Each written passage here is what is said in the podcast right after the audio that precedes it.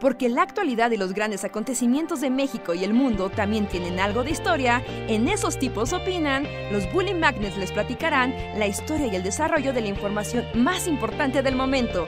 Quédate con nosotros que esto se va a poner de lo más interesante.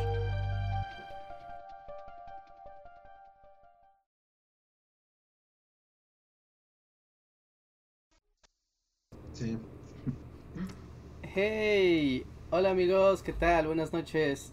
Bienvenidos a Esos tipos opinan en su edición 201. Que es más especial que la 200. No. Es especial. ¿Saben que sí es especial? Bueno, no es especial, pero es que igual como cosas de las que les va a estresar a, le va a estresar a Luis. Llevamos Ajá. cerca de 50 emisiones en cuarentena 2 del podcast. Eh, ¿50? de hecho, yo pensé que eran más. Yo, yo, yo apostaría porque eran más. Siento que ya llevamos aquí 14 años. Sí, porque creo que empezó la cuarentena en el podcast 148, 150 y algo, ¿no? Y... En marzo, ¿no? Fue la última vez que nos vimos en el mundo de lo físico. ¿Sí? Mm, ¿Fue marzo o abril? Fue, fue después de la mole. Eso fue, Fue marzo. justo el, el miércoles después de la mole. Fue el último antes de que todo el mundo se terminara.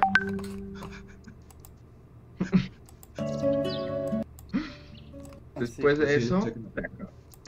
Se acabó, pero bueno, y también nos aventábamos al principio de hasta tres podcasts, entonces sí, sí, sí te creo que hayan sido tantos. Sí, bueno, también se sumaron muchos de golpe, ¿no? Con tres cada semana durante como tres meses.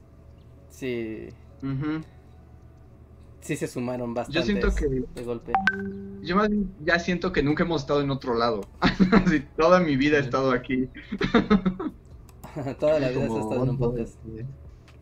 Todos somos Old Boy ahora. Ándale, es como Old Boy.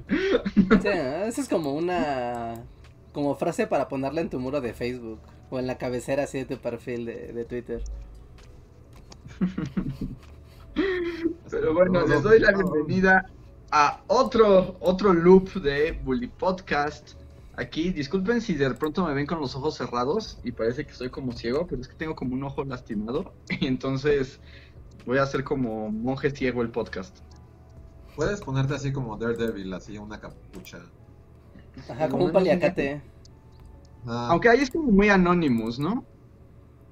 Sí. Pero chafa. No, Daredevil se pone como un calcetín negro en la cara. y- Sí, Daredevil se pone como un calcetín.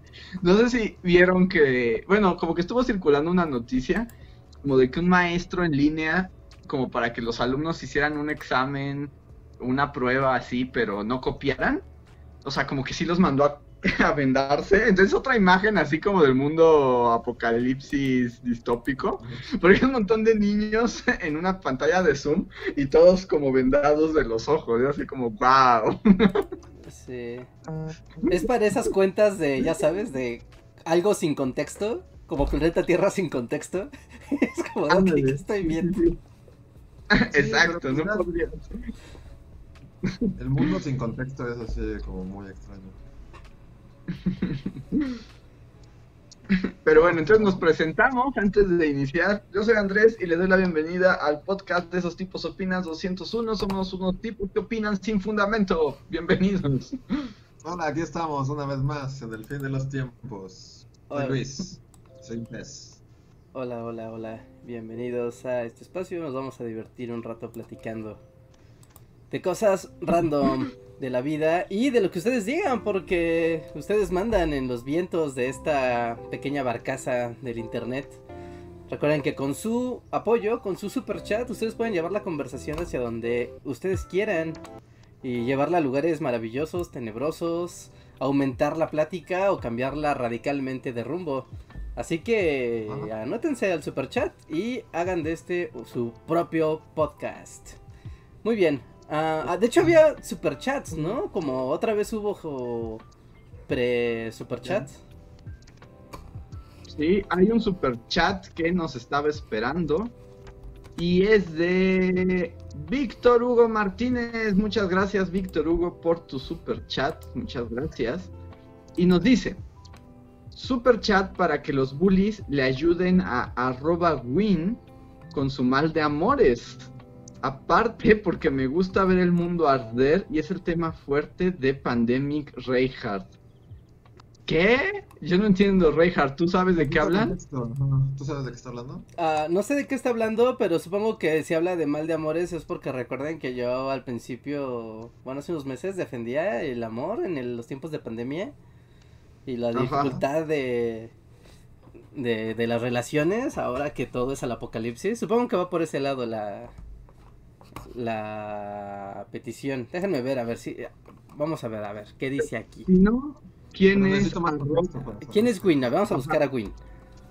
¿quién Y- es arroba win? Arroba win, si estás ahí, Víctor Hugo te acaba de dar como entrada a este. Wow, de hecho. Muchos replies a Win, pero ¿dónde está la Win original? Todo el mundo le contesta, pero no vio el mensaje original de Win. Win, Win, Win, arroba Win, Win, Win, Win, ¿dónde estás? Aquí Sí, está, no, Win. o sea, veo que todo el mundo le está dando consejos a Win, pero no conozco el contexto de Win. Ya, aquí está, mero- al mero, mero principio del, del chat. Dice, hola chicos, ¿algún consejo para el mal de amores? Y carita triste. Así, así de simple y llano Pero- es el, la petición. Ah, Un consejo para el mal de amores. Mm, a ver. vara. Eventualmente en parte, en parte sí. En parte un poco también es como. Pues eso, como. Pues a veces pasa y hay que ser duros y las cosas terminan. Supongo, bueno, que supongo que terminó algo, es porque no tengo de más información. Sí, ¿no? Ah. Porque uno nunca sabe si es porque no comenzó o porque terminó o terminó En abruptamente. cualquiera de los casos eh, es lo mismo. O sea, se siente feo cuando pasa, pero pasa, como todo en la vida. Sí, también es eso, es como en estos, o sea, a lo mejor tu mal de amor en estos momentos es así como sangrante y maligno, pero Ajá. Pasa el tiempo y el tiempo lo cura y además tienes que darte la oportunidad de como de volver a ser feliz. No dura para siempre, ningún mal de amor es dura para siempre. Exacto. Y además, bueno, aquí también estoy asumiendo, pero también es como seguramente eres joven, o sea, todavía te espera mucho. Sí, bueno, no importa que no seas joven, ¿no? Nunca hay edad para Porque pensé que así Win y es así una señora de señora del Titanic. 85 años. Así. ¿Tú sabes esta película? No soy Andrés, no lo soy.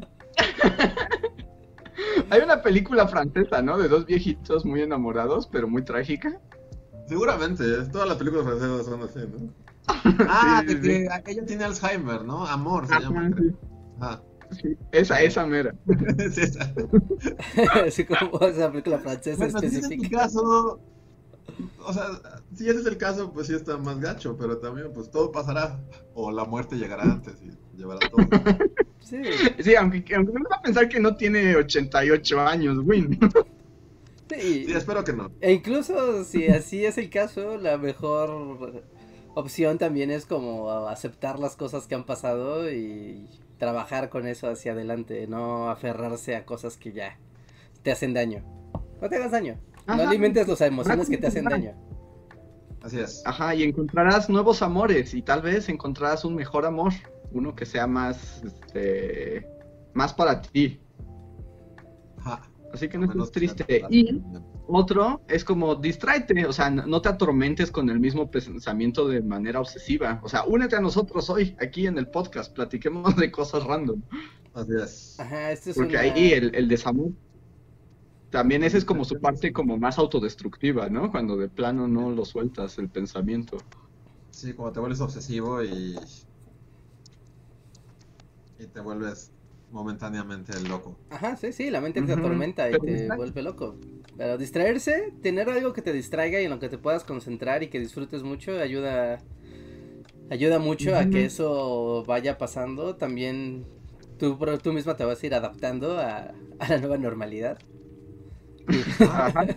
Es un mal término, ¿no? Pero te vas a ir adaptando y, y ya, y no apresures las cosas, porque también luego pasa que cuando hay mal de amores, como que se trata de compensar con, con otras personas, pero solo por compensar, y eso nunca es bueno, porque no es sincero, es solo utilizar a los demás como una herramienta para sentirte menos horrible, y eso no está bien. Sí, sí, sí. Es un Sí, momento para revalorarte. Y te digo, distraerte, porque, eh, aun como dice Luis, puedes volverte loco, pero la clave es momentáneamente, o sea, no dura para siempre. Sí, sí, también disfruta un poco del horrible, porque cuando ya no estás en Ajá, ese estado horrible, sí, no sabía que era pertinente. ajá, porque no, Pero sí, también como disfrutar el dolor y lo horrible es como, o sea, no, no, no pasa siempre que estás devastado emocionalmente, entonces... no es algo que te puedas provocar ni nada. bueno, Ajá, a mí me funcionaba así como como escuchar música así destructiva que te llega en esos momentos, es como es padre. Y Ujú. también disfruta de, del... De ese momento de Sí, revolcarte como- en tu dolor, también, o sea, está padre. O sea, también tiene su encanto, está padre. Pero tienes que, tiene que estar muy claro, es una etapa. Es una etapa. Ajá, es, un momento, ajá. Es una etapa. Y también, pues, apóyate en, en otras personas queridas, en tus amigos, en tu familia, en tu perrito. O sea, otras fuentes también, como otras relaciones que te ayuden a superar esa pérdida. Entonces, no te preocupes. Y si no, aquí todo el chat, por lo que veo, está de tu lado. Entonces, Ánimo, Es- vas a estar bien. Es lo importante. Vas a estar bien al final. Muy bien. exacto, es como Ah, saber qué se va a muy bien. Ah, pasamos al siguiente superchat. Tenemos el El super... Ah, ya lo Sí. tengo aquí, si quieres lo Sí, yo. ya- Ujú. A ver, es de Israel. Israel dice, ¿creen que realmente valga la pena salir del tercer mundo cuando el primer mundo se está cayendo a pedazos? Y continúa, ¿no? Ah, continúa el... Ah, oye, el... ¿Continúa? Ah, sí, claro. La calidad de vida en Francia e Inglaterra es la misma que la de acá en Chile. Y no sé si es porque mejoramos o ellos empeoraron. No, es porque ellos esperaron, ¿no? Sí, y además como la pregunta también es como tricky porque es como salir del tercer mundo para qué, ¿no? Ajá, sí, como sa- un salto a qué, pues, o sea. Entonces es como vas con un propósito al primer mundo, o sea, vas a desarrollar algo, tienes un plan, o nada más es como como irte de Por dejar atrás lo que ya no te gusta, que es tu país. No. ajá. Ah, sí. Es que eso importa mucho, porque si lo que quieres es huir de tu país y de todo, pues da lo mismo si es primero o tercer mundo, está bien, ¿no? Supongo. sí, exacto. Sí. Sí, también depende mucho, ¿no? Porque, por ejemplo, bueno, nosotros, al menos aquí como desde México, ¿no? Dices, bueno, si eres como alguien de, de escasos recursos y sabes que jamás vas a poder salir de la pobreza, pues te conviene irte a, otro país en busca de algo mejor, porque aquí no va a haber nada que te, o sea, no, no ves como el futuro prometedor. En dado caso, pero si eres una persona que sí tiene como un poco de estabilidad económica y de alguna manera sí puede percibir un futuro medianamente estable, pues cambiarse a otro país es tal vez apostar mucho, ¿no? Si no, si no tienes un plan claro de qué quieres ir a hacer a, a otro lugar, ¿no? O si vas a ir, ir totalmente a la aventura, de voy a irme a Inglaterra a ver qué hago, o Ajá. voy a Inglaterra y voy con una beca bien chida y espero quedarme a trabajar allá. O sea, es que es muy distinto.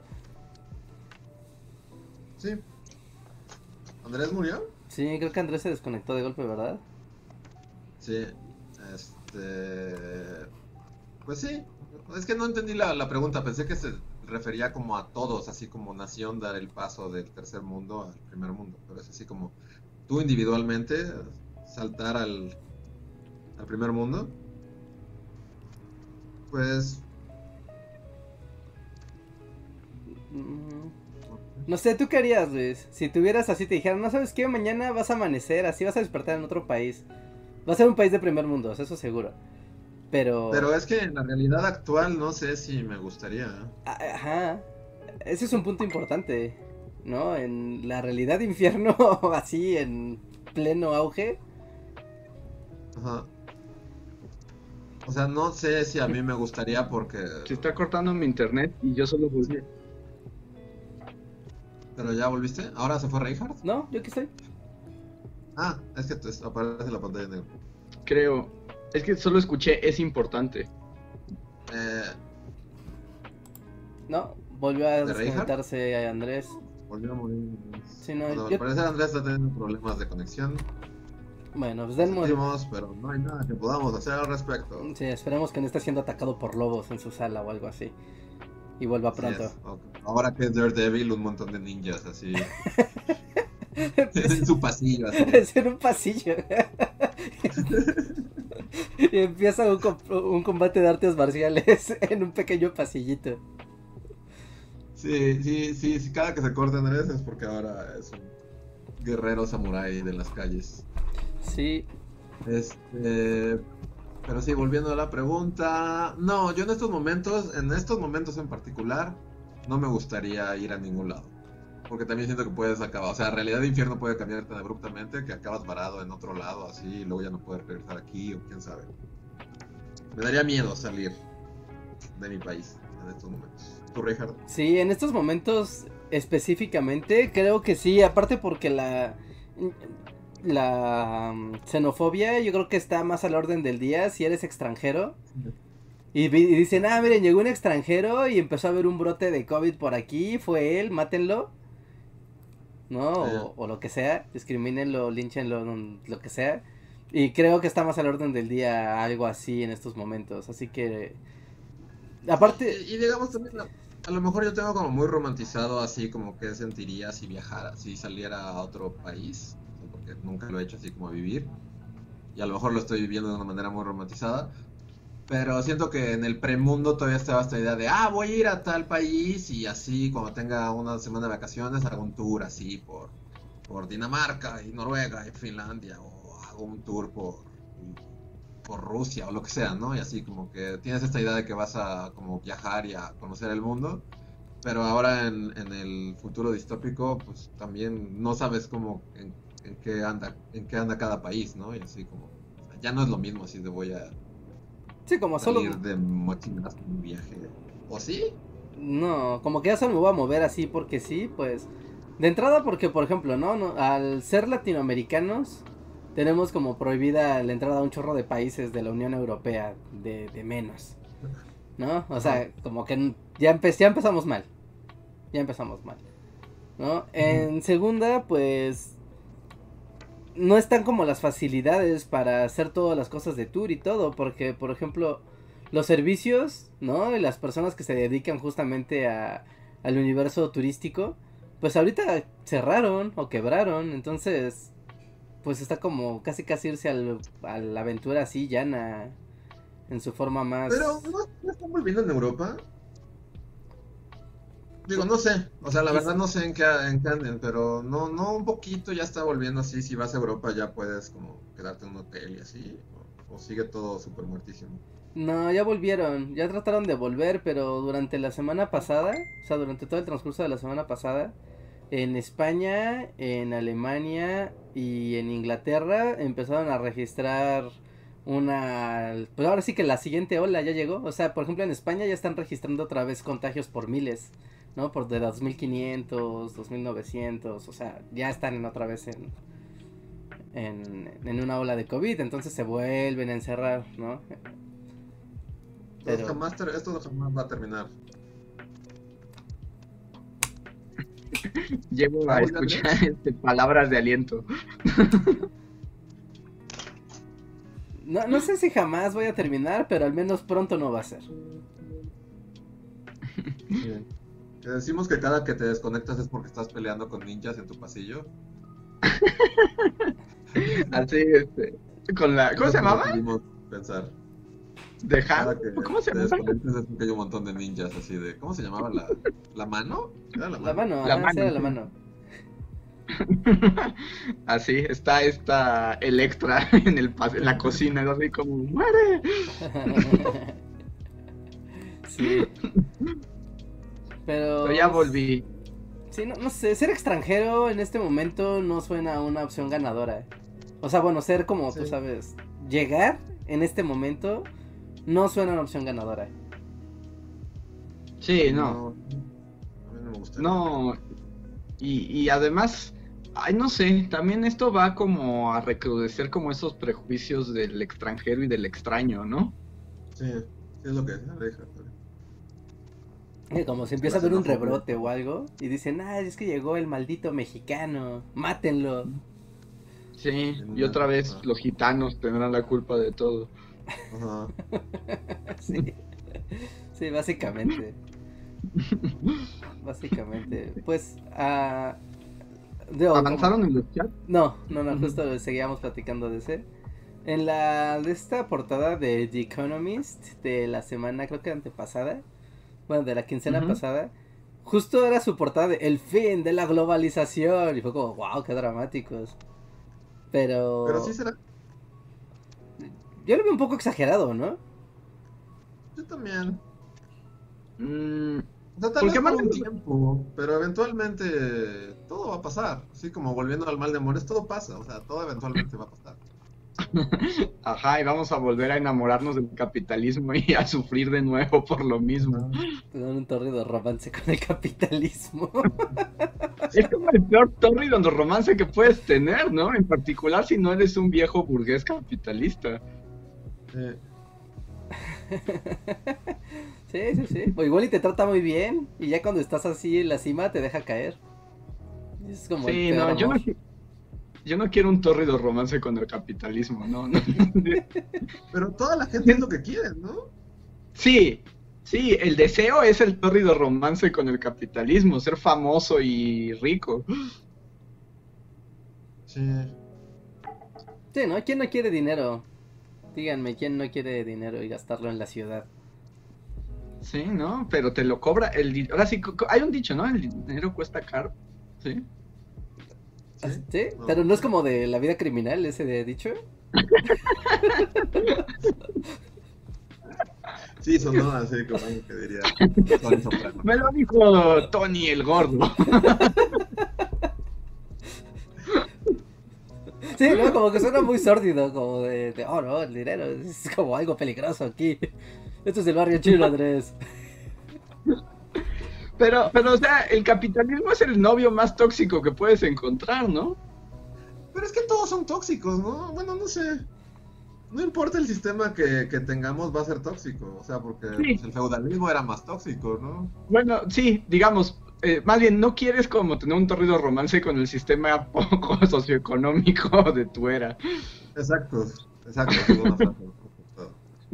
Sí, sí. Así se lo voy a decir a Chomsky a ver qué opina. Voy a subir al bocho con este Mujica y van a hablar de eso mientras pasan así ¡Ay, en un no! prado. Pero- no, ¿Otra pero vez? tienes razón. Es una frase que me pudo haber dicho Mujica, sí. Y se detienen en una colina a ver el atardecer mientras hablan de las desigualdades, de, de aferrarse al capitalismo salvaje. Y hay una guitarrita así de fondo. ¿no? El capitalismo salvaje. Una injusticia. Y, y así le sorbes al mate. Ajá, y le, le das un jale a tu vasito de mate. Eso fue el año pasado, siento que fue hace como 18 años así. Mujica y su bocho.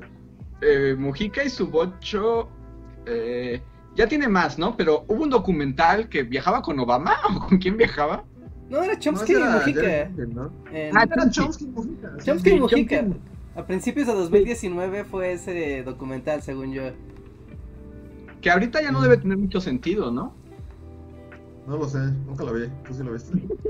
No, yo tampoco, no, nunca lo vi. Pero me imaginaba, digo, pues son Chomsky y Mujica, ¿de qué podrían hablar? De la desigualdad y de la injusticia y el engaño en que Latinoamérica ha sufrido el engaño constante del pueblo norteamericano, de los yankees. ¿Qué? Ah, sí.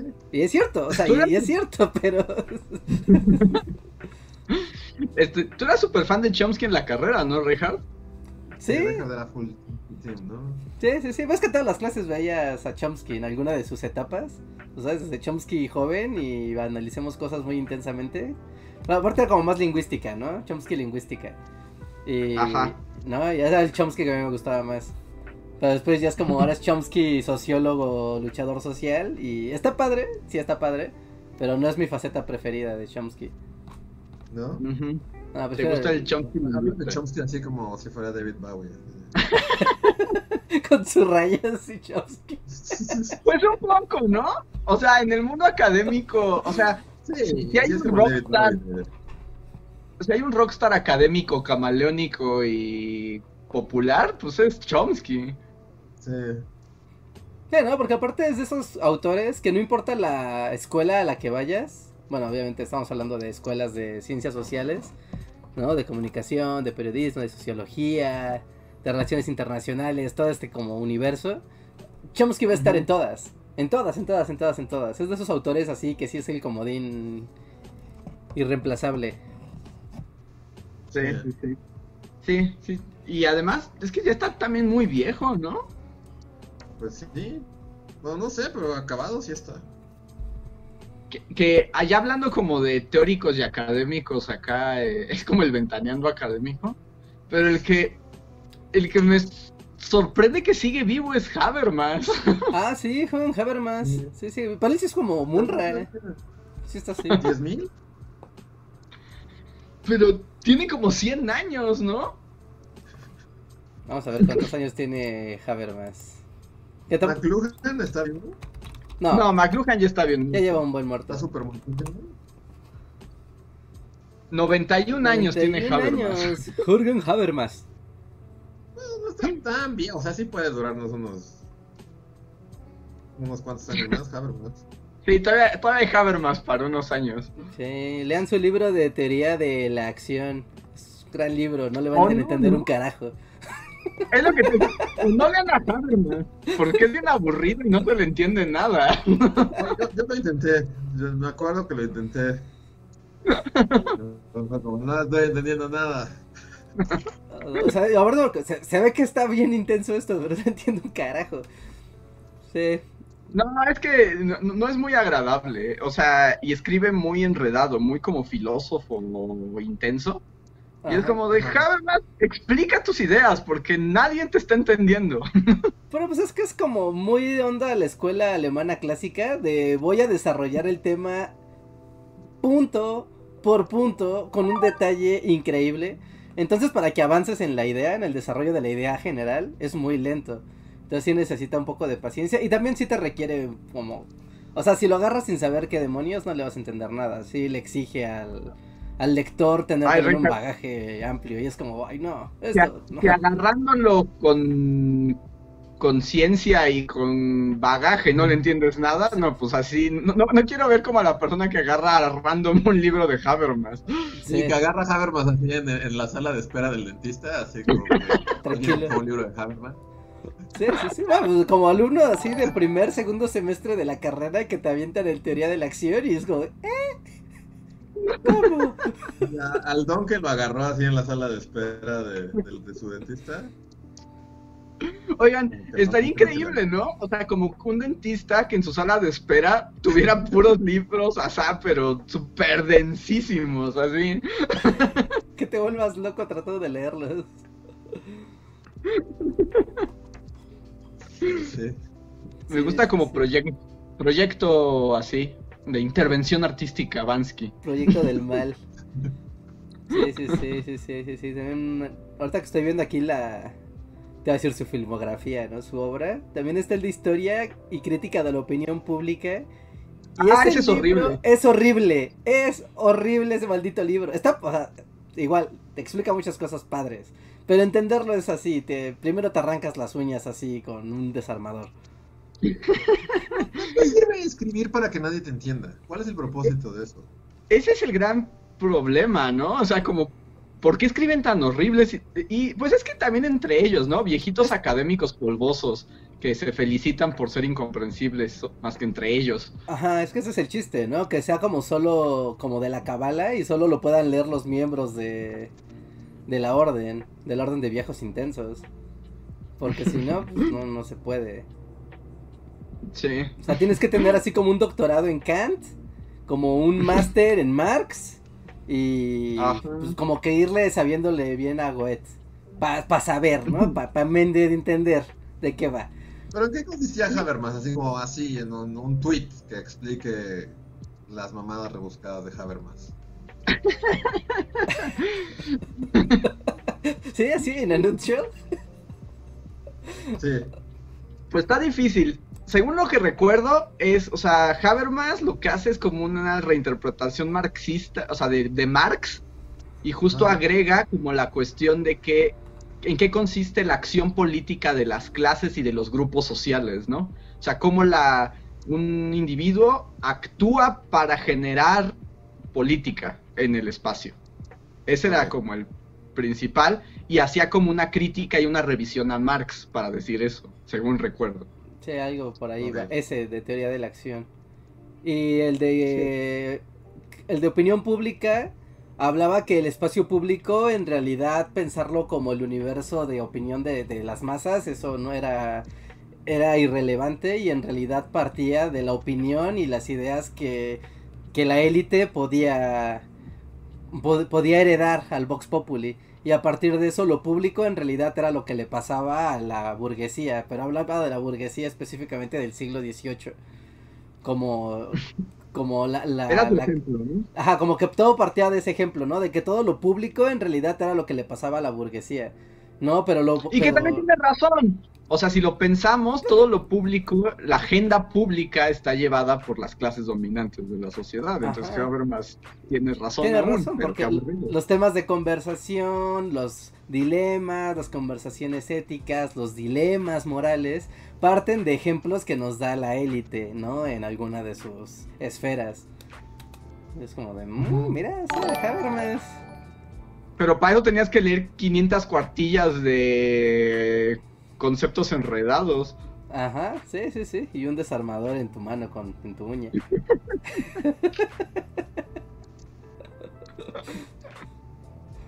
Pero, pero bueno, ya, de- dejemos a Habermas en paz, que ya se puso muy denso. Habermas que ahorita le están zumbando las orejas y dice, oh, siento que unos jovencitos con cara de pez hablan de mí.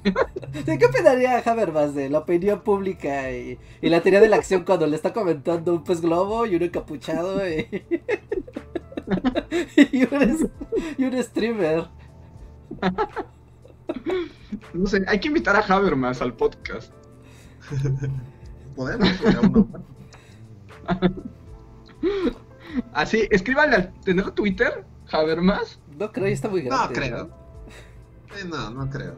Y si, es, si, si lo tiene, no es él el que está tuiteando. Sí. Pero debería tener cuenta, este... Eh, Habermas verificada. Bot. No, sí tiene. ¿Como fake, a ver más? A ver, deja ver si es verdadero o falso.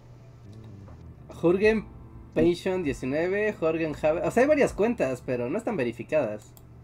No, entonces no es el verdadero No, Habermas. como de quotes Habermas, Sí, ¿no? Así como- cantidad brutal de perfiles de Habermas. wow. O sea, así es como. Pero mira, ahí son como todos. Que haya tantas cuentas, solo significa que mucha gente ha tratado de hacer una cuenta de Twitter de él. Pero nadie es tan Sí. intenso como para sostenerla. wow, Sí, fake. Habermas. Sí, este, había un Chomsky bot. Sí ex- existía una cuenta de Twitter que era un Chomsky bot con frases de Chomsky. Y diario tuiteaba y tenía igual, ya sabes, respuestas predefinidas y le contestabas. Pero Chomsky sí debe tener Twitter, ¿no? Sí. Sí, me recuerdo el Chomsky bot. Me acuerdo que me gustaba mucho seguirlo. Porque también hay como muchas cuentas, pero no, no hay ninguna Chomsky verificada. Mm. Ahora resulta que los filósofos teóricos no tienen Twitter. Que ya. Pues es que son filósofos de la Guerra Fría, eh. Ellos ya. ya, ya, ya lo supieron. Sí, ya. ya. ¿No pertenecen a este mundo de Twitter? Sí, no necesitan esto en sus vidas. Ya estoy en una vida muy intensa. Ok, pues vamos a terminar el ventaneando académico por ahora. Porque se van a desaparecer los superchats. Porque tenemos un superchat de, de Star Wizard. Muchas gracias, Wizard, que dice: Los quiero mucho porque son la clase de amigos que me gusta tener, que se pueden llevar muy chido y divertirse sin necesidad de estarse ofendiendo y albureando. Sí, eso no lo verás aquí, no en Bully Magnets. Sí, no, eso no lo verás aquí. Gracias. No me hagan empezar porque necesito que la gente No. puede ser amable y civilizada. Sí, sí, sí, como. Continuemos, continuemos. No, no me hagan, no me hagan rantear por ese camino. Pero Sí. muchísimas gracias, Dark Wizard. Star Wizard. Y tenemos otro más de Israel que nos dice: ¿Cuál es la película más patética que recuerden? O sea, película que te dice a la cara llora, como el niño de pijama de rayas. Ah, el niño de pijama de rayas también. Sí, esa sí, sí es importante para esa categoría. Eh, no sé, pues hay muchas. ¿Pero cuál fue el, Mm, el- el adjetivo? ¿Patética? Sí, no sé si patética es la palabra correcta. Eh, Porque. una película patética, pues el cine mexicano. ¿No? Pero no quiero volver a esos, a esos territorios de ranteo. De... Pero para mí eso es como patético, es como, o sea, nada está cuajado en eso. A mí me vino a la mente ese momento de ver Superman contra Batman. Y, y, y- y como ver que nada de eso tenía ni pies ni cabeza, pero, pero se generó una atmósfera de hay que amarlo porque es esto que habíamos estado esperando, pero era como todo, como un intento muy triste por hacer una buena película cuando era una pésima película. Pero creo que no va por ahí lo que estaba preguntando, pero eso se me vino a la mente. Sí, es que sí, es que patético es difícil de... O sea, hay muchas formas de, de definirlo. Yo lo entiendo como esas películas más bien como... co- Como que a fuerzas te quieren conmover, pero muy chafa. Yo diría casi cualquier biopic, ¿no? Sí. Sí, a mí, sí, los biopics. A mí las biopics me ponen mal porque todo es como de conmuévete, anda, conmuévete y siente el triunfo y los logros. Y es así como, ¿No? déjame película. Estoy tratando de pensar en una que no sea como patética. Así una que Mm, digas, esta sí está chida. mm, porque a mí más bien como super chafa y baratota me viene a la mente la que hicieron, la de Stephen Hawking. Ajá, justo estaba pensando en eso. Esa es como de, no inventes película, déjame en paz, o sea, ya, no me vas a conmover con tu falsedad y tu pianito. Mm,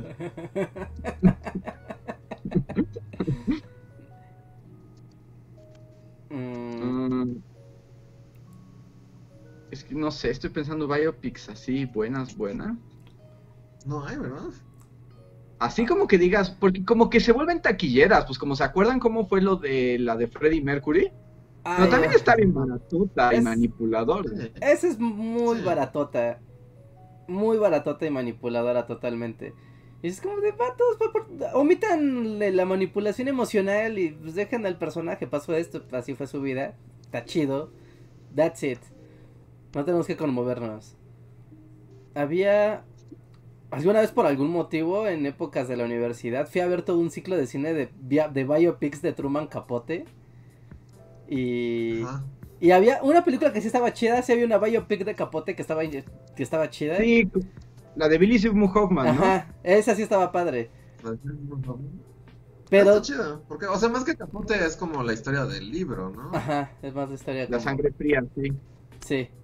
Y, Ah, y había otras como biopics que sí era como de, mira cómo sufría, era tan incomprendido, pero era tan talentoso a la vez. Y es como, mm, Pero ándale, esa de Capote es buena película. Ajá. Esa es buena. Es una buena, es Sí. una buena vibe. ah, Ah, miren, tenemos un super chat de Win que nos dice: Gracias a todos y nos pone muchos corazones por su apoyo. Me gusta escucharlos. Ahora todos los días me voy a repetir mucho la frase de Luis: Hay que dejarlo ir. Cachorritos para todos. sí, cachorritos.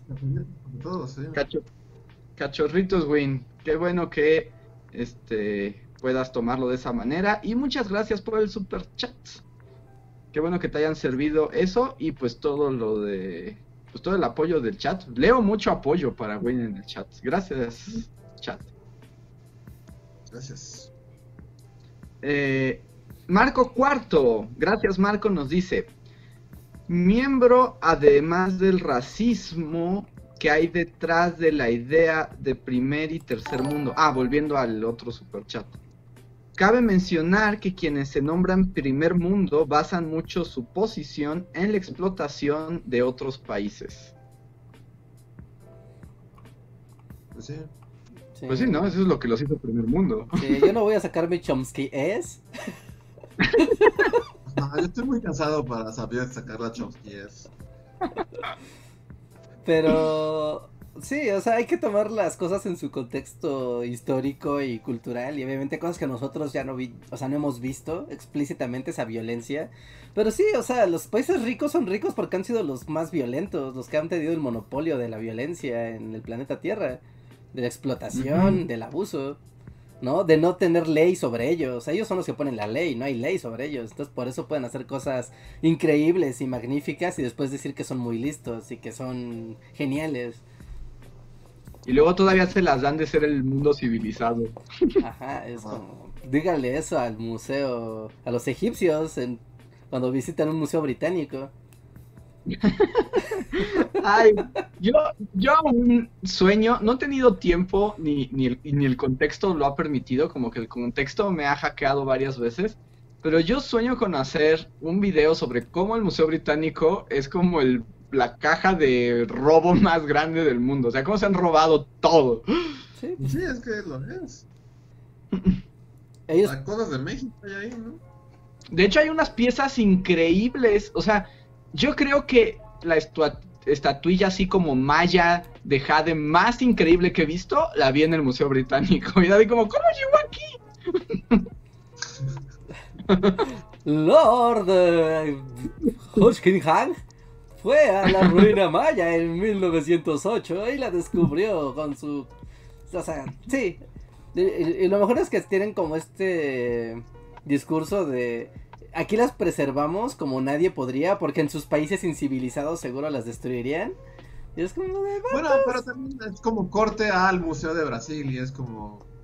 ¿No sería como punto para los ingleses?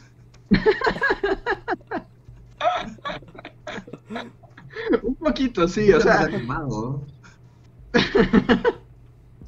pero, pero sí son bien cínicos. Por ejemplo, cuando entras al Museo Británico, a la sala donde están las estatuas del Partenón, o sea, literalmente te entregan un folleto donde dicen por qué, aunque sí se lo robaron, es mejor que lo tengan ellos a que lo tengan los griegos, que son unos pobres mugrosos y que no saben cuidar Sí. nada.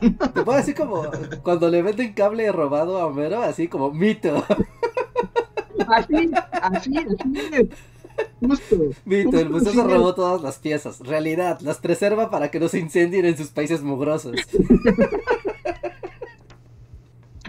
Así es, es impresionante. Además, como que esos folletos están pensados para el público inglés, como para, no, no se sientan mal, en serio.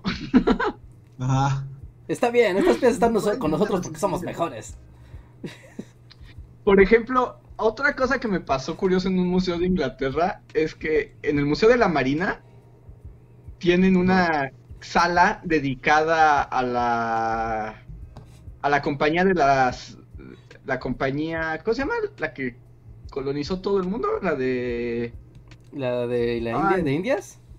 Ajá, Ajá. la compañía de las Indias Orientales, que todos sabemos que es una de las organizaciones más siniestras que ha visto la humanidad, ¿no? Nada, son héroes. O sea, Eran los malos de Piratas del Caribe, ¿no? exacto, son los malos de Piratas del Caribe y no son los piratas.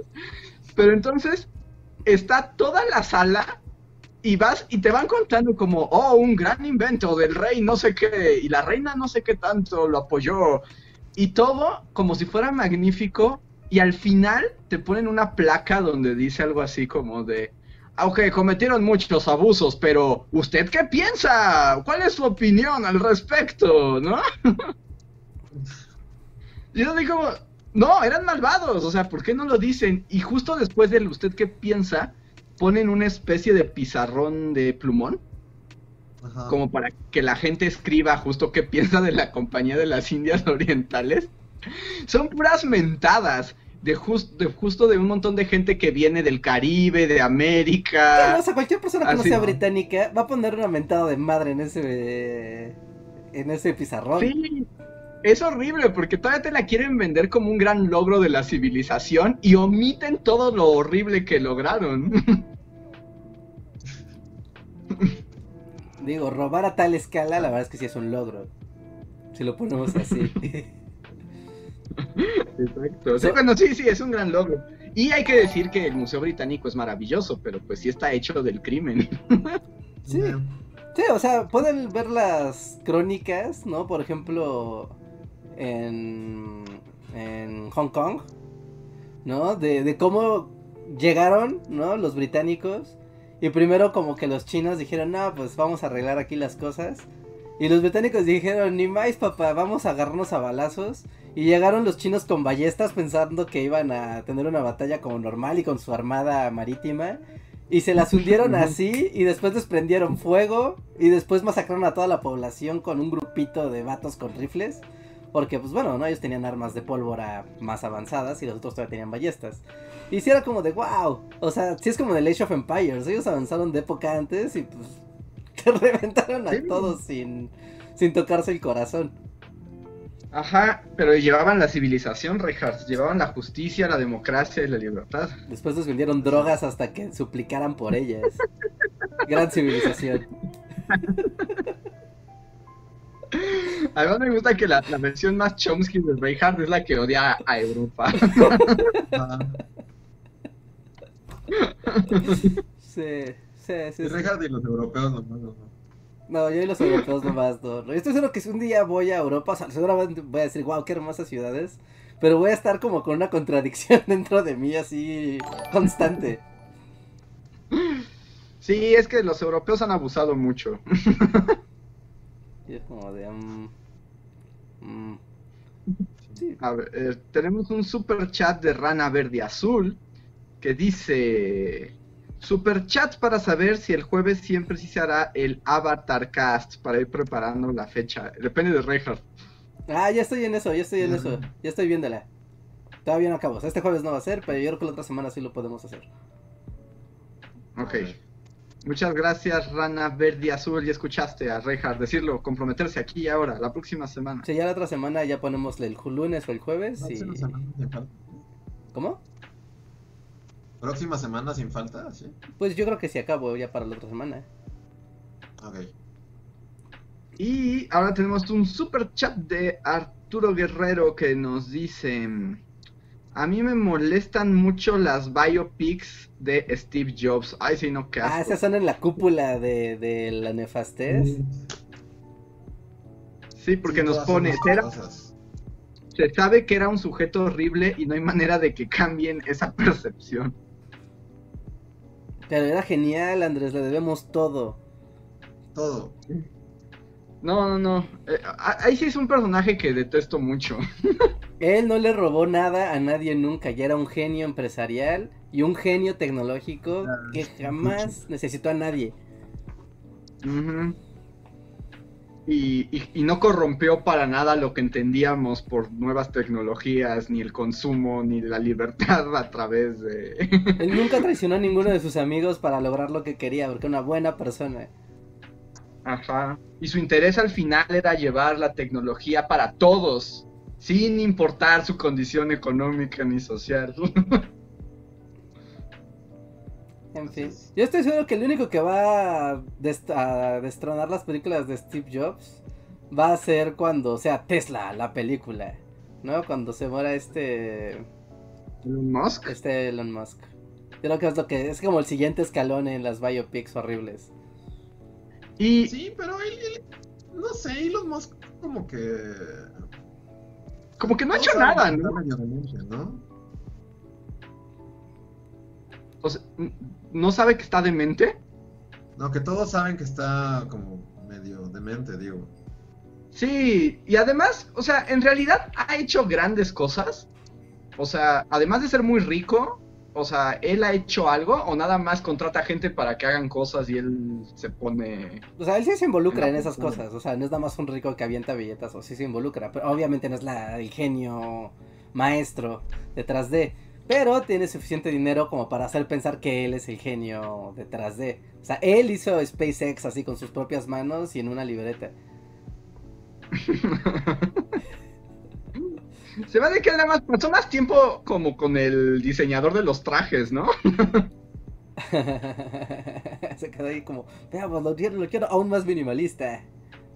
Ajá, se vean cool, como en Interstellar, pero más cool. Ajá, Pues más, Básicamente son los de Interstellar, ¿no? O sea, son, son Sí. los trajes de Interstellar.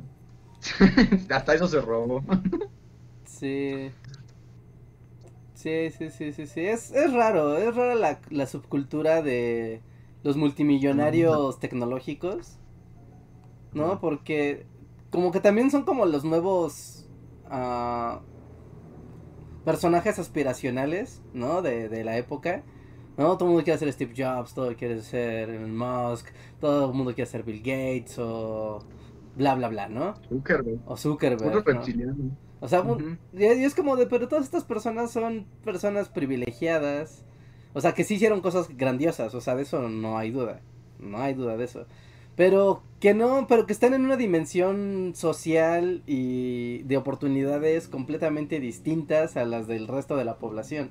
Entonces, como que tomarlos como ejemplo, o luego verlos a ellos dando conversaciones de, de a emprendedores, es como medio ridículo, ¿no? Es como si un, no sé, como si un oso hormiguero le estuviera dando lecciones así a, a unos peces. Es como, no, no, siquiera son especies iguales, sus consejos no sirven. O sea, ¿estás insinuando que tú no tienes mm, minas de diamantes en Sudáfrica?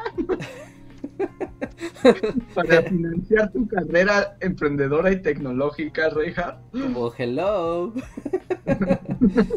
sí, o sea, siempre es como muy raro cuando ves multimillonarios dando como clases de emprendimiento y es como de, no, no, no, no, no, no, a ver, no. Pero es, es también como natural esperar que hagan eso, ¿no? Sí. Sí, es como parte de también su discurso justificatorio. No inventes, es el Chomsky Cast. No, no. Sí, porque... Aparte esos permiten, o sea, porque justo esas clases y esas como compartir el secreto, que es un secreto inalcanzable en realidad, pero permiten justificar la riqueza del otro y verlo como algo aspiracional y deseable, ¿no? Y que, que permite su existencia y no repelerla. Además, cuando a los millonarios les preguntan como cómo lograron su éxito, siempre dicen cosas como me levanto temprano y soy muy eficiente con mi tiempo. Y así como, y no quiere hablar de lo que los millones que heredó ni la condición de privilegio que lo trajo hasta aquí. ¿No? Eso no le no, ¿no? levantarse temprano. Pero eso lo tienen todos, no, no, no, eso es trampa. Sí, o sea, porque también, o sea, hay que suena suena a broma, pero en cierto, o sea, cada estrato social también en su conciencia de clases piensa que es normal, o sea, que lo que perciben en la realidad es lo normal para todos. Y no es así. No, no es lo mismo para todos. Si tú eres el hijo del secretario de gobernación de Inglaterra, tu vida no es la misma que otro cualquier niño eh, inglés, que ninguno. Y tienes contactos, amigos, colegios, tutores, familiares, propiedades. O sea, deja, incluso puedes quitar el valor económico, ¿no? Todo lo, lo material. Pero el solo hecho de tener el nombre que tienes y la posición social o de sangre que tienes, te permite, te, ah, te permite relacionarte a niveles que para otros sería inalcanzable. Es más, siquiera sería inconcebible buscar la oportunidad. Ya podrían concebir acercarse a esas personas, porque no las tendrían en su radar de la existencia. Y para ejemplificar esto en el siglo XVIII, yo les recomiendo una vez más que lean Rojo y Negro de Stendhal. Habla de eso. es como bibliografía cast. Sí, es que cuando... Es que ¿sabes? no te puedes ni siquiera relacionar a esos niveles porque no conoces las reglas, creciste en un universo paralelo. Ajá, sí. Entonces, y lo mismo pasa cuando el otro estrato cambia, ¿no? Digamos que la parte de arriba de la pirámide baja, que no entiende cómo relacionarse ni cómo coexistir, ¿no? Y normalmente es como de, ajaja, ah, qué tonto, no sabe. Pero es que sí, está fuera de su ambiente, no, no entiende las reglas, ni siquiera los objetivos los comparte, ¿no? Ni las aspiraciones tampoco las comparte. Así que es, es ver millonarios diciendo, y les hablo a ustedes, millonarios mexicanos que hacen cursos de emprendimiento, según. No, o sea, es como... Como hace poco vi, bueno, es que se te olvida la actitud positiva, Rejar. La actitud positiva es muy importante para triunfar en la vida. Y se lo acabo de escuchar a cierto millonario horrible que odiamos y que todos conocemos. Sí, sí. ¿Sí? ¿Pero qué dijo que es para hacer qué? Porque ven que hace poco se volvió como meme. Y justo como que... ¿No vieron que se volvió meme? Qué bueno. No sé, yo nada más cada que lo veo en un sticker quiero arrancarle la cara a alguien. Y decirle, no lo invoques, si lo invocas las cosas van a salir mal. Tú piensas que va a salir bien, pero no, van a salir mal. Pues justo hace poco como que vi que le hicieron como una entrevista, que seguro se la hizo a sí mismo, ¿no? Como todo lo que hace. Este, donde justo le preguntaban eso de que te volviste meme, ¿qué se siente? Y así, ¿no? Entonces básicamente su respuesta era, bueno, es que la gente me admira y es que la gente admira a los millonarios, porque todos podemos ser con actitud positiva. Y yo, muere, muere, así muere. Yo estoy seguro que él va a ser presidente de México en algún momento. Estoy seguro que él va a ser presidente de México en algún momento de la vida. Estoy seguro. ¿Sí? Sí. sí, sí ¿Que marquen tus palabras? Pues que marquen mis palabras, porque después de que van a hacerlo, o sea, como que todo su grupito va a ser los que trajeron la vacuna y te la van a cobrar en tu recibo Telmex y van a ser los salvadores de México. ¿No te imaginas que esa misma gente después diga, pues, ¿por qué no puedo ser yo el presidente de México ahora que yo salvé el país con mis millones en la vacuna? Y tengo una actitud ganadora y soy el emprendedor máximo, no como estos mugrosos rojillos que están ahora en el poder. Yo sí soy un emprendedor. No mames, tiene todos los ingredientes para Sí, tiene razón, ya hasta me puse nervioso. Hay que, hay que cambiar de tema o luego este podcast será usado en nuestra contra. Sí. Cambia de tema, siguiente. Cambia de tema, siguiente superchat. Siguiente superchat. Que ahorita no hay superchats, pero tú querías hablar del primer día de clases, Rejas. Ah, sí. ¿Cómo que no hay más superchats? sí, no, no, Sí, el primer día de clases. Yo esperaba. Yo estaba esperando con ansias este día, debo de decirlo. ¿No? Uno, porque obviamente como youtubers que tenemos contenido educativo, pues nos concierne mucho, ¿no? Ver cómo arranca el, el ciclo escolar y más este que es como el más irregular, ¿no? Porque el otro pues se interrumpió y como que se parchó, pero este de inicios ya fue de, ah, va a ser completamente digital y a distancia y... Y estuve todo el día viendo la tele, o sea, así con la tele junto, como viendo los cursos. Y qué fiasco. Qué fucking fiasco, la neta. ¿No? O sea, la SEP no se puso las pilas, no hizo un gran trabajo de educación en casa. Pues es que. Mira, déjenles ejemplifico cómo, cómo es. Para los que no han visto y para los que se van fuera de México, también compártanos cómo es en su país ahora el regreso a clases de educación básico. Pero fíjense, empieza, ¿no? Pusieron un horario, entonces a cada hora es como, ah, bueno, de 3 a 5 es segundo de primaria, de 5 a 7 segundo, eh, tercero, ¿no? De 7 a 9 cuarto y así. Y son bloques, ¿no? De 20 minutos, 30 minutos con cada materia. Entonces ya, no inicia. Bienvenidos a Matemáticas 1. Entonces ya aparece como una escenografía de salón de clases y un profesor así como cool. Y como de, hola amiguitos, bienvenidos a su primer día de clases. Esto va a ser Matemáticas 1. Ahora vamos a aprender cómo se suma. Veamos este video. Y... Pero es un güey, o sea, no es así Galilea Montijo. No, no, es... o alguien así. No, es alguien ah, del... No hubiera sido Galilea Montijo, no inventes, lo hubiera hecho más bananoso que nada. sí, Laura en América. No, es un profesor random, ¿no? O sea, y con carisma para estar en pantalla y ya. ¿No? Y, pero después de eso, lo que sigue es como, y ahora veamos un video. Pero ahí tú esperas que aparezca un video de las, o sea, pues un video hecho para la ocasión, ¿no? De, ok, es el primer curso introductorio a matemáticas 1 de segundo de primaria o tercera de primaria. Y no, de repente ves así de, esto es un documental de la televisión argentina que nos robamos. Y era como, che, la suma eh, es muy importante. Como "What? ¿Qué está pasando? Y, y ya ves las, la clase de la suma, y después te ponen otro video de, sí, las fracciones, igual para un chileno, ¿no? Es como, ¿qué está pasando? Y, y ya, ¿no? O sea, y, y regresa, o sea, como que los videos están bien, o sea, son videos que tomaron como de internet, pero que son videos que son funcionales. Y regresa el maestro y, ¿qué les pareció el video? ¿Aprendieron en casa? ¿Ustedes qué piensan de las sumas? Pasemos ¿Es a la como Dora? siguiente lección. Y ya ¿Es se como acabó. Dora? O sea, deja, deja como la pausa para que le conteste. Sí. Aparece, de hecho, en pantalla así la pregunta de ¿qué aprendí? Y ya es como que ¿Y hay un zorro? ¿Y hay un zorro que se roba las respuestas? Ojalá. Estaría padrísimo. y ya, así. Y es la que sigue, y la que sigue, y la que sigue, y la que sigue, ¿no? Entonces. Yo estuve viendo todo el día videos de. Literal, videos de YouTube. De. Que solo se acoplaban a lo que estaban hablando. ¿No? A lo que se supone tocaba ver. Pero así que dijeras. Hubo contenido hecho para la ocasión de, ah, miren, esto es el contenido de Ciencias Naturales 1, ¿no? El concepto era que el de hoy era la familia, ¿no? Como, ah, la familia. y, y algunos parecía que sí estaban producidos como para la ocasión y otros eran como de, no, lo bajamos de televisión argentina y vámonos. Yo Entonces, lo que quiero ver es esa clase de amor a la patria. Es la que me genera mucho morbo y expectativa. ¿Cuándo es amor a la patria? Es que no sé, es que he estado buscando el calendario y no lo encuentro. Es diario, es diario, creo que es a las, creo que es de 2 a 3, Amor a la Patria. ¿Sí? ¿Y así se llama? Tiene, tiene un nombre así, a ver, déjame ver si lo encuentro. Mm, Sí, pero... no- Bueno, mientras lo hayas. Sí, o sea, yo esperaba que hubiera como clase, o sea, como una videoclase, como de telesecundaria tal vez, como de, bueno, esta es la lección, pam, pam, pam, pam, pam, pam.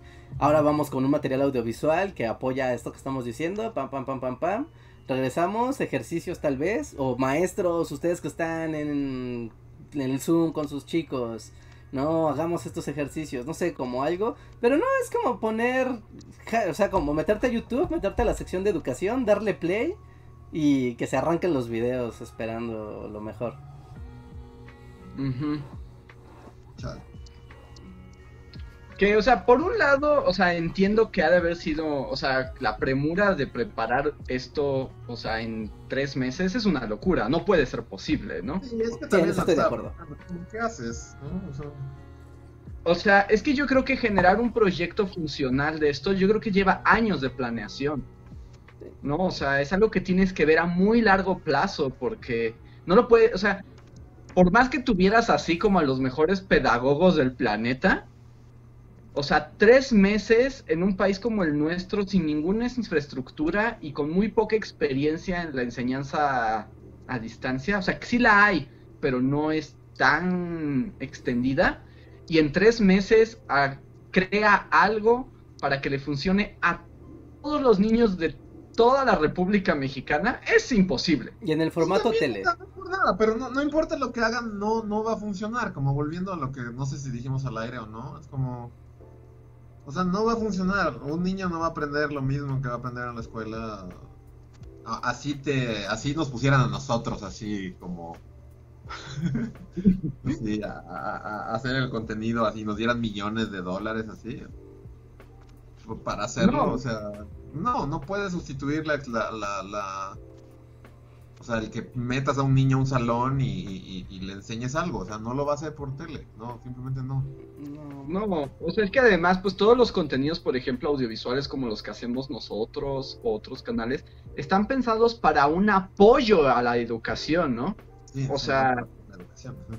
No para que sean tu educación, o sea, no, no es como tu fuente primordial, sino- porque no hay una estrategia pedagógica ni objetivos claros, o sea, solo son una fuente de apoyo para reforzar, para complementar, para saber más, pero sí se necesita una guía, ¿no? O sea, en particular en niveles de primaria y así, donde apenas están aprendiendo a pensar. Sí, pues es que es donde está lo. Dale. ¿Eh?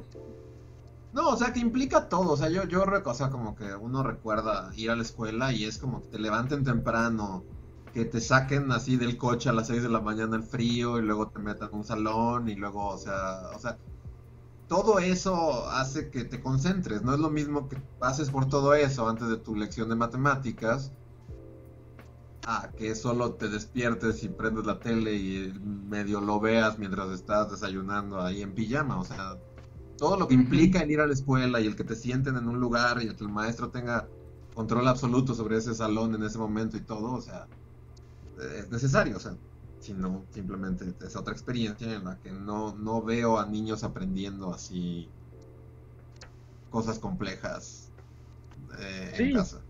Porque además, por ejemplo, en el caso, ¿no? O sea, como este asunto, y más en la televisión, porque todavía hay otras estrategias como aplicadas a lo digital que pueden funcionar mejor, pero para niños más grandes.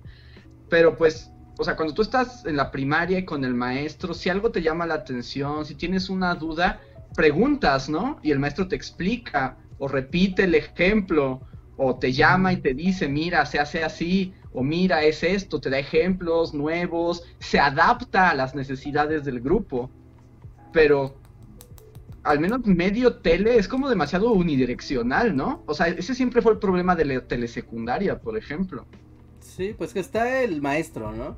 O sea, cada los niños están inscritos a la escuela y está el maestro en Zoom con su grupo y tratando de, darle dirección a, esto. Y sí, en efecto, la tele no es como que estén pegados a la tele, ¿no? Sino la tele es el apoyo de... Es la hora de la lección de ciencias, de ciencias naturales. Entonces el maestro va a dar como su lección en la videollamada y se van a apoyar con lo que está en la tele. ¿No? O sea, es como... No es solo la tele sola, pues. Pero... Pero aún así, o sea, porque por ejemplo en niveles eh, muy elementales. O sea, eh, lo que es preescolar, ¿no? 1, 2 y 3, e incluso a nivel de primaria 1, 2 y 3. O sea, el proceso de aprendizaje también mucho se basa no nada más en la explicación, sino como en estas dinámicas de juego. O sea, el juego como mecanismo de aprendizaje. ¿no? Y, y si no puedes ejercer juegos, ¿no? Ni dinámicas sociales, didácticas que ayuden a fortalecer conceptos. Y solo tienes una pantalla ¿no? Donde finalmente está pues solo las caras de tus amiguitos y el maestro y te puedes distraer y no sé, ¿no? O sea, yo no dudo que sí pueda funcionar, pero eh, creo que estamos en un proceso de aprendizaje, ahora sí que todos, o sea, tanto la CEP en montar esto, como también los padres de familia, porque por ejemplo, hay padres de familia que sí tienen como el tiempo de estar con su hijo todo el día.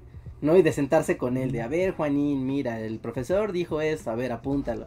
Ah, no, eso no se escribe así, escríbelo así, ah, sí, y, eso es una cosa.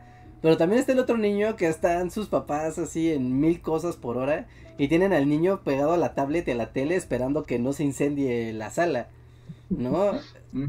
y, y es muy, o sea, es muy diferente también como los, los asuntos de la locación personal ¿no? De cada niño en México o de donde sea.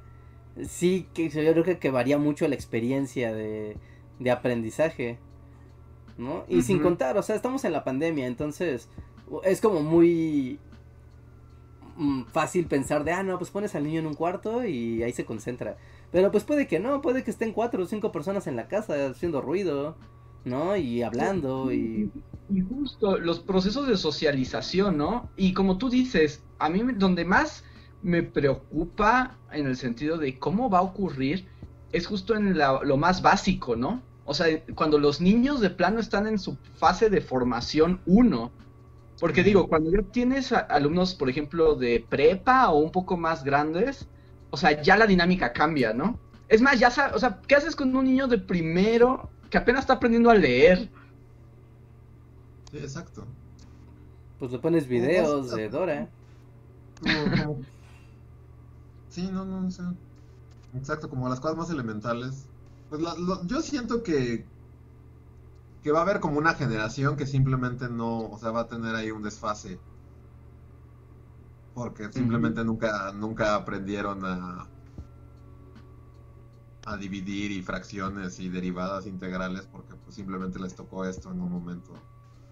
Sí. En el que no, porque también yo siento que, que como que los estándares se van a bajar un poco tal vez, o, tal vez esto no sé si estén de acuerdo, pero como... O sea, los estándares para seguir, digamos, y terminar tu vida académica van a, van a reducirse un poco porque todos van a tener así un periodo como en el que no aprendieron lo que debían de aprender. Pues de hecho, como que ya lo saben. De hecho, hasta el secretario de Educación, o sea, dijo como vamos a hacer esto de los semestres en línea, bueno, y como digitales y en la tele y todo, ¿no? Pero dijo, cuando vuelvan, van a tener como que regularizarse. O sea, se está, se está asumiendo que, pues, que van a llegar con un retraso y que cuando vuelvan a la escuela va a haber que empezar desde atrás. Sí. Porque, o sea, es que, es que es muy grave en todos los aspectos, porque pues, tú estabas diciendo como las cuestiones más básicas. Pero, por ejemplo, yo me acuerdo así, el año más así, como, pues sí fue como muy pesado, es, tiende a ser muy pesado y, es como el último año de prepa en el que asignan tu, o sea, la gente que ahorita está entrando al último año de prepa, pues sí es importante, porque primero te estás preparando para un examen de universidad, ¿no? Bueno, en muchos casos. Sí, sí, sí, sí, o sea... O sea, pero todo eso era, era todo un drama, porque no, o sea, yo me acuerdo que mis compañeros iban a la escuela y muchos encima iban a estos cursos como para entrar a la universidad, y todos estaban súper estresados ese año, y pues dependiendo, o sea, tu área era importante, ¿no? O sea, y, tenías como también estas ondas como de orientación vocacional y todas estas cosas, o sea, es como un año muy importante que si te toca de esta manera, o sea, no hay manera que, o sea, si estás ahí, vas a tener que regularte, o como regularizarte después, ¿no? Claro. Sí. También la parte social en ese contexto que mencionas, Luis, es como bien importante, o sea, yo me acuerdo cuando estaba en el último año de prepa, que sí, o sea, es muy estresante porque, o sea, como sea, tienes que sacar todas tus materias bien. ¿no? Después tienes que estar preparando como lo que viene para la universidad. Pero es una tarea que para un adolescente sí puede ser pesada, sí puede ser agobiante, sí puede ser estresante. Y ahí el factor social sí es muy importante porque no es lo mismo estar tú solo preparando ese examen a estar compartiendo esta experiencia de, ok, todos estamos estresados y todos estamos compitiendo, bueno, no compitiendo, ¿no? Sino como preparándonos para esta prueba. Entonces, desde estas cosas como de hacer un grupito de estudio, o no, o simplemente como compartir esta tensión de, güey, ¿qué va a pasar, no? O sea, ¿tú crees que sí vas a poder? No, ya viene el examen, o sea, esta parte social ayuda como a que la salud mental eh, se no colapse. No, colapse y te permita concentrarte en aprender cosas que ya son más complicadas. Sí. Sí, porque yo, o sea, yo, yo, por ejemplo, fui a área 1, porque no sé por qué chingados. Pero, este, pero sí, me acuerdo que ya al final, final, y era como esta onda también que, por ejemplo, en área 1, pues todo era matemáticas. Y eh, al final el maestro de matemáticas ya estaba dando unas cosas así que, que eran, o sea, muy, muy complejas. Y que sí necesitabas así, o sea, todos tenían casi, casi que ponerse en círculo alrededor del maestro e ir paso por paso, como, como, dicen, ¿no? Así de... Y, si, y, y, y no es, o sea, es en, de manera unilateral no funciona, porque todo era como, ¿ya entendieron? Sí, y si alguien no entiende, pues ya se vuelve a explicar y así, pero, pero sí son cosas que pues por videollamada no, no veo funcionando de la misma manera. Sí, y no al menos ahora que todavía no las sabemos usar. O sea, realmente no sabemos usar las herramientas digitales en su mayoría, ¿no? Ni los profesores ni los alumnos. Sí. Y cambia. Y, y el asunto va a ser la cuestión justo que también del aprendizaje por medio de la socialización, ¿no? O sea, porque no solamente eres tú y el maestro, eres tú y tus compañeros, eres tú y el ambiente, eres tú y las circunstancias, ¿no? Y todo eso se va combinando y genera una estructura que te permite acceder a unos conocimientos y a otros no, porque digamos, también es cierto que muchos, o sea, si el sistema educativo no funciona, puedes ir a la escuela presencial e igual no aprender nada, ¿no? Sí, sí, sí. Y pasar la prepa en tres meses, ¿no? Así de, ¿cómo se llaman? Prepas abiertas. Sí, no, y te dan la guía y aprendes y te pones acá rigurosamente a estudiar y, o sea, los seres humanos somos capaces de muchas cosas increíbles, o sea, sí, pero estos contextos permiten que sea una experiencia de vida más allá del conocimiento. ¿no? Del mero adquirir conocimiento para pasar un examen. Se vuelve una experiencia vivencial, se vuelve algo deseable, se vuelve como compartir incluso deseos y aspiraciones con tus compañeros y con la escuela y, y con lo que representa tal vez como si estás en una institución educativa y dices, ah, mira, es que también esta escuela tiene la universidad, ¿no? El nivel de universidad, ah, yo quiero ir, ¿no? O veo a los más grandes de, de, de mi grado, ¿no? Yo voy en primero y veo a los de tercero, ah, yo quiero estar en tercero para hacer las cosas que hacen ellos. O sea, este tipo de, de dinámicas sí permiten que que no sea solamente el ir y aprender a hacer ecuaciones y aprender las partes de la célula y aprender la tabla periódica, ¿no? Con, con todo y molaridad, ¿no? O sea, no importa. O sea, es, e, es, como algo de la educación que le da más sentido y hasta una, una apreciación hasta emocional, yo creo, al hecho de estudiar y de persistir en tus, en tus estudios. Sí, y lo contextualiza, o sea, pues ahorita nos parece, o sea, justo las dábamos por sentado y hasta medio molestas, ¿no? Pero ya saben como la feria de la ciencia, el concurso de oratoria, el de dibujo, eh, o sea, todas esas cosas también aportan a que ese conocimiento que adquieres en las clases tenga un sentido, ¿no? No nada más así como, ah, es que el niño ya sabe hacer fracciones, o sea, pues sí, pero pues como, ¿para qué? sí, sí, sí. Y también hay muchos perfiles de alumno, o sea, Está el alumno que le gusta aprender, ¿no? Que sí le, le, encanta estar con sus libros aprendiendo cosas, pasando exámenes, o sea, lo encuentra divertido y lo va a hacer, no importa si están en el Himalaya o están en un aula. O sea, se va a divertir, va a ser disciplinado, lo va a hacer. Y están los niños que no, o sea, que sí requieren un poco más de, de, de diversión, ¿no? De variedad, ¿no? De no ver solo esto como una obligación, porque, o sea, hay muchos niños que lo ven como de, ay, no quiero ir a la escuela, no me gusta ir a la escuela no, me aburre la escuela, o sea, y pues eso, el, acto de la presencia, incluso de la tutoría del maestro, que es algo que tal...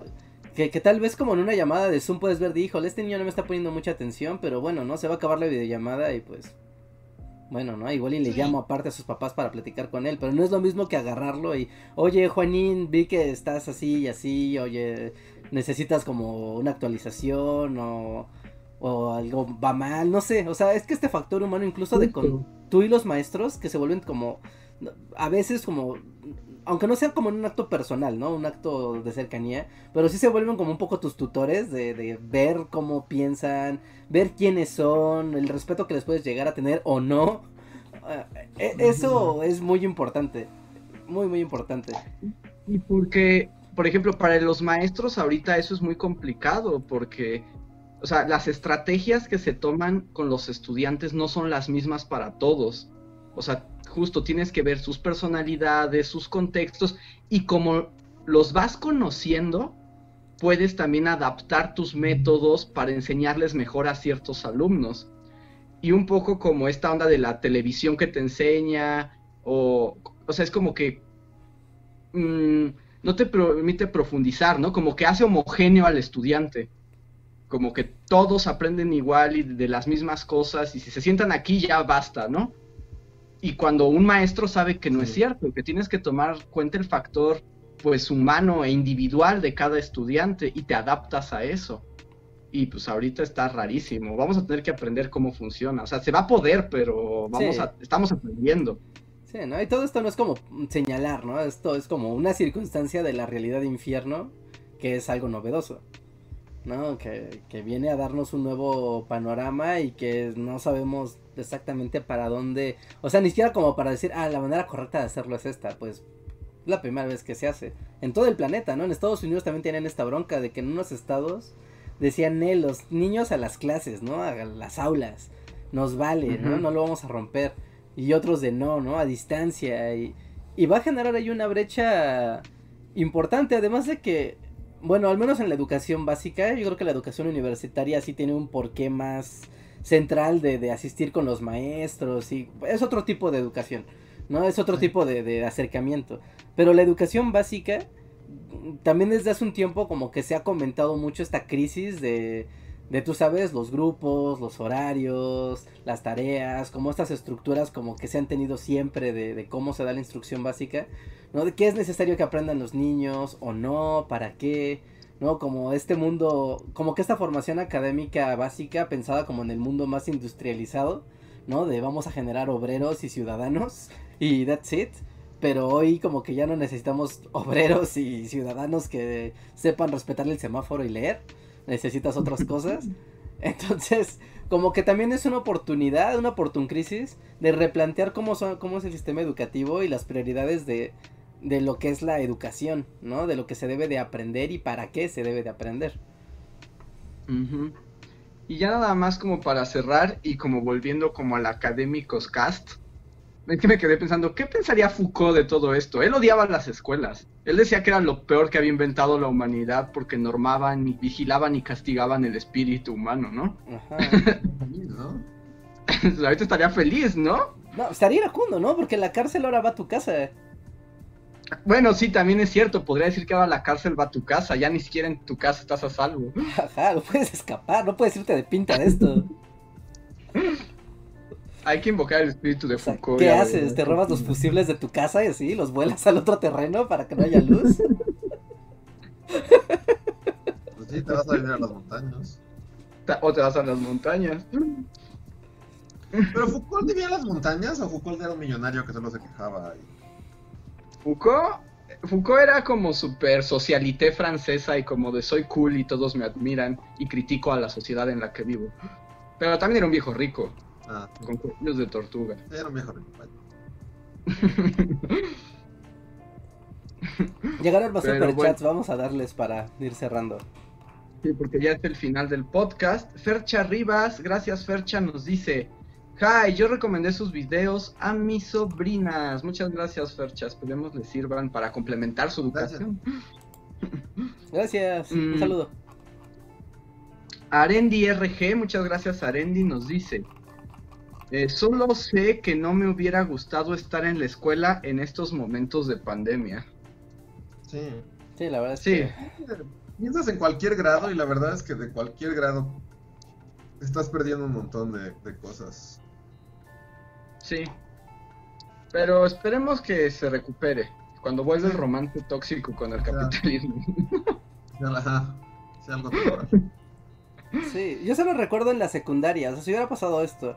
A mí lo que lo único que me gustaba de ir a la secundaria, lo único, porque odiaba la secundaria sobre todas las cosas, lo único que me mantenía en pie era que estaban mis amigos con su Game Boy y jugábamos Pokémon en la escuela. O sea, era lo que me mantenía acuerdo de estar en ese Es que es eso, es que como que, y creo que siempre como que coincide en algún punto de la secundaria, como ese momento en el que descubres que te gusta ir a, la- o sea, porque siempre está esta onda como en primaria de que no te gusta ir a la escuela, por lo menos así era en mi caso, pero como que en cierto momento de la secundaria descubres que te gusta ir a la escuela, pero te gusta precisamente por la convivencia entre, entre los, tus compañeros, pero también incluso entre los, o sea, maestros y todo, o sea, Sí, pues que la parte chango social ahí es la que, prevale la que prevalece. Sí, chango social es como que se desata full como por esos años de la secundaria. Entonces, si no lo tienes, pues, ¿como para qué? Sí, es que pierde mucho encanto. Ahora que también hay que tomar en cuenta que, y podría ser como cuestión como rara y alarmante o no. O sea, que es como uno lo ve porque tuviste otro tipo de experiencia. Sí, claro. Pero, por ejemplo, también es cierto que los niñitos que están empezando en línea y no conocen otra forma, pues más bien pues, a- se adaptan a que eso es, ¿no? Sí. Sí. Sí, también. Y a sacar- que- que- Pues que sí, que tú también fuiste a la escuela hace muchos años. Ajá, y en un contexto particular, ¿no? No había pandemia. Sí, exacto. Sí, sí. Sí, o los niños que mm, tienen educación en casa, ¿no? O sea, que nunca fueron a la escuela, nada más van a presentar los exámenes de, de grado y ya. O sea, Ujú. pues sí, pero, o sea, es una opción donde también implica que el contexto de tus padres permite que tengas escuela en casa o que tengas tutores, o sea, y, y la educación presencial también permite dinámicas para los adultos, ¿no? Permite que los adultos da- vayan a trabajar, se despejen un poco de esos malditos niños. ah, Sí, pues sí. Sí, bueno, es cierto, ¿no? Es como de la mamá que respira así de, ah, bueno, vuelvan a las 12. no, o sea, Sí, pe- pero- permite otras dinámicas. Sí, pues es que afecta, como dice Luis, a todos los niveles. Está bien rudo. A ver, Oye, Maxta, hola Maxta, no te habíamos visto en estos días, que dice, perdón, me exilié ante la verdad de que no soy especial. Órale, qué dramático. Wow. Buenas noches a todos. Pregunta, ¿cómo diría papá Reinhardt a su hijo hipopético? ¿Cómo hablaría sobre los Reyes Magos? ¿Cómo? Pues que son chidos los Reyes Magos, le van a traer cosas, que los disfrute. Pero estamos hablando del papá Severo Reinhardt del podcast pasado. Ah, supongo. Sí, pues, No, pero tiene corazón, ¿no? No, Sí. no llega tan lejos. Pero les dejas una carta de esas que te dicen como tienes que ser un buen niño todo el año o si no, este Nintendo se va a quedar sin juegos, chavo. Papá, qué El. Nintendo sin juegos no te sirve. A ver, Arturo Guerrero nos da otro super chat. Muchas gracias, Arturo, que dice: eh, Seguro los maestros ni son maestros, como en Art Attack, que el tipo solo fingía hacer manualidades. Pero el Art Attack sí era, sí era cierto, ¿no? Sí, yo también, pues hacía como los. Estos gigantes, ¿no? Estos como murales, iba hacia él. Y el de Latinoamérica murió de una manera trágica, ¿no? No sabía, ¿por qué? ¿Qué le pasó? Creo que se suicidó. Wow. Oh no. Sí, es como... Era un artista intenso. sí los hacían. No, ellos no eran un fraude. Sí, yo también, o sea, yo también tenía la idea de que sí hacían sus obras de arte, o si no, me acaban de destruir un sueño de la infancia. Sí. Este... Pero pues sí, seguramente los de Televisa pues no son maestros, ¿no? son actores Sí, deben ser presentadores, ¿no? No, bueno, es que se pasa, o sea, es el, el show, bueno, ya el- la clase, pasa en varios canales al mismo tiempo, o sea, no es como que sea el de Televisa, sino como, casi casi es como un profesor random, porque de hecho los ves y es como, son personas normales, o sea, no se ve que sean actores ni nada, como, dices, ah, pues es una chica que tiene buena pinta para verse como maestrosa, ya sabes, lentes, el cabello así como esponjado, es como, ¡ay, la maestra! ¿No? Y el vato que se ve así como, ah, soy divertido y soy tu profesor, o sea, que tiene ese perfil como visual, pero se nota que no son actores, o sea, que, que así están como de, a ver, ya, corte, bienvenidos a Cor Matemáticas 2, y pasan los mismos canales, o sea, pasan, o sea, porque se supone que ya los, los contenidos los pasa, o sea, la SEP se los pasa, y ellos nada más retransmiten, no los genera Televisa, ni Azteca, ni nada de eso. ¿No son particulares? No. O sea, no. Mm, No, no, no, no. Aunque, aunque cuenta por ahí que la producción de esos programas son de empresas vinculadas a Televisa y Azteca, ¿no? A las productoras que les trabajan a ellos. Pero bueno, seguro. nada es gratis. Ok. Tenemos otro super chat, uno de Juan Eduardo Moreno. Gracias, Juan Eduardo, que solo nos dice saludos, buena plática la de hoy. Ah, muchas gracias, José Eduardo. Qué bueno que lo estás disfrutando. Gracias, José Eduardo. Gracias. Y tenemos un super chat. Muchísimas gracias a Sebastián Catalog. Gracias, Sebastián, que nos dice. Déjenme lo busco. Eh, suban el podcast, carita triste. iTunes, supongo, ¿no? A todo, lo subible. Sí, de hecho, bueno, no, lo tengo que platicar con mis amigos primero. Pero yo quiero hacer una gran cruzada. Una gran cruzada de gente que sepa usar. bueno, que solo sepa hacer blogs. Es todo lo que necesito. Necesito una. sí, o sea, que solo sepa hacer post de. Post de, de WordPress o de Blogger, ¿no? O sea, algo así muy elemental. Y sepa copiar de un servidor FTP. Es todo lo que necesito. Para necesitar, es que necesito muchas manos para hacer esto bien. Ese es el problema. Es como yo avanzo y le dedico tres horas y avanzo en nada. Pero con mucha más gente lo haría en un día o dos días. Y es una es pura talacha. Literal, la definición más pura de talacha. Pues hay que hacer una convocatoria de si alguien nos quiere ayudar con la La chea para Reinhardt. Ajá, talachea para bully. Y haz que el podcast sea una realidad. O sea, que esté mucho del podcast, así, que esté los videos también. Porque la intención no es nada más el podcast, es que son los videos. Talacheale al Reinhardt y hacemos como una cumbia para que pegue. Talacheale, talacheale. Mm, mm, mm. Pero sí, sí.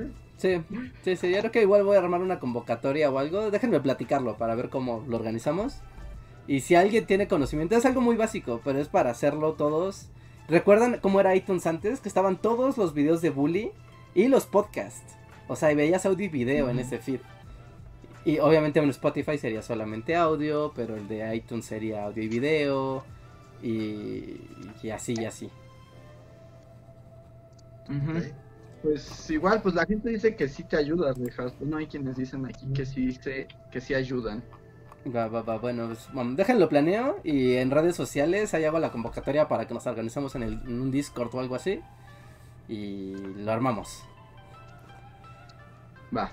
Y el último super chat es de Adrián Verdines. Muchas gracias, Adrián, que dice: A mí las clases en línea me han permitido poner lo-fi música para hacerlas más amenas. Sí, también es cierto que te dan otras herramientas, ¿no? Sí.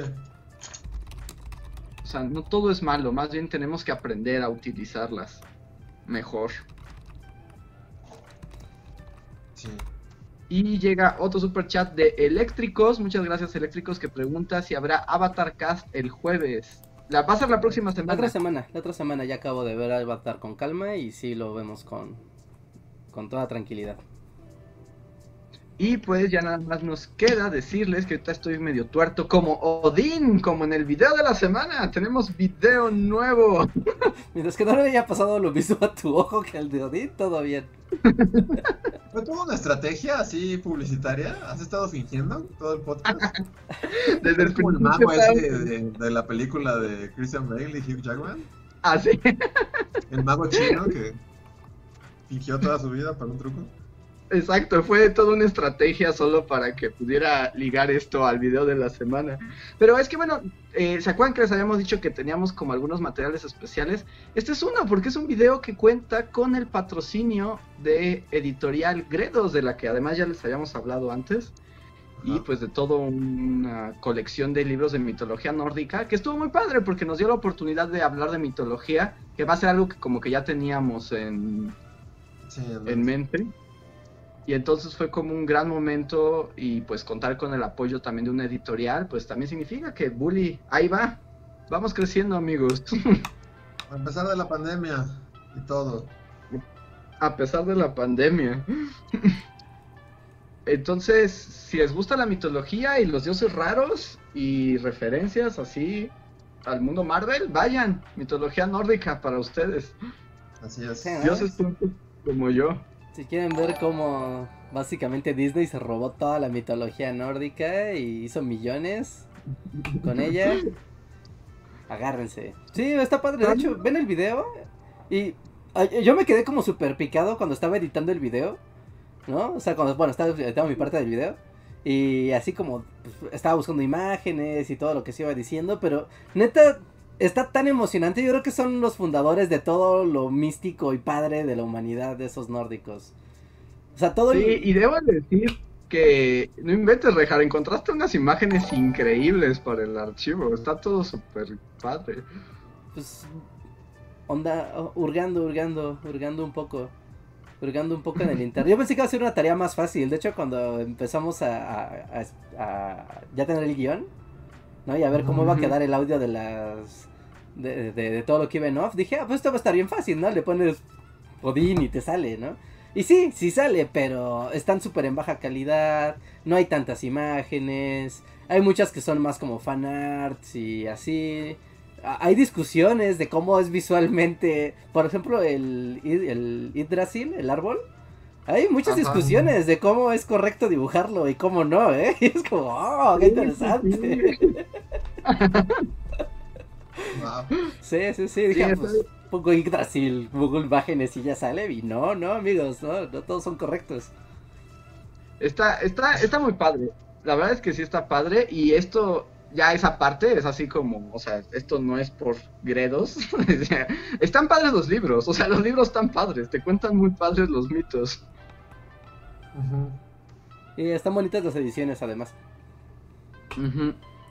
Entonces, pasen a ver. Dicen que, que cómo perdió, que si perdió el ojo como Odín. No, al menos Odín perdió el ojo a cambio de conocimiento infinito. O sea, yo solo llevo muchas horas enfrente de una computadora. O sea, Pero es como lo mismo, ¿no? sí, tienes conocimiento Bueno, infinito. Ándale, por tanto, a investigar, leer y escribir ya, mi ojo. Tal vez es el destino de Odín, al rato va a poder ver todas las realidades al mismo tiempo. Ujú. Así es. Sí, sí, sí. Pero bueno, Vas a ver el futuro, el pasado y el presente de diferentes planos de la existencia al mismo tiempo. pero bueno, pasen a ver el video, denle like, compártanlo y recuerden evangelizar a toda la gente que conozcan. Y dos eh, superchats del Encore, uno de Maxta, muchas gracias Maxta, que nos pone una carita sin boca, creo que está haciendo voto de silencio. Ah, no, aquí dice, ya. Si me hubieran dado ese balde de agua fría de chango social, no habría dudado antes de acabar el bachillerato. Posdata, el combate del trono del superchat con Vania me debilitó, no se repetirá por ahora. No Wow. Como que jura venganza desde las sombras, ¿no? Sí, sí, sí. Pero no te preocupes y como siempre te agradecemos tu aportación y pues también que estés aquí, este, platicando con nosotros y en el podcast. Gracias, Maxta. Eh, y Slim Ortiz manda el último super chat que Ah, dice espera, "Mejora espera, espera, espera, día". espera, espera, espera. ¿Leíste el de Abel? ¿Qué, qué, qué? ¡Ah!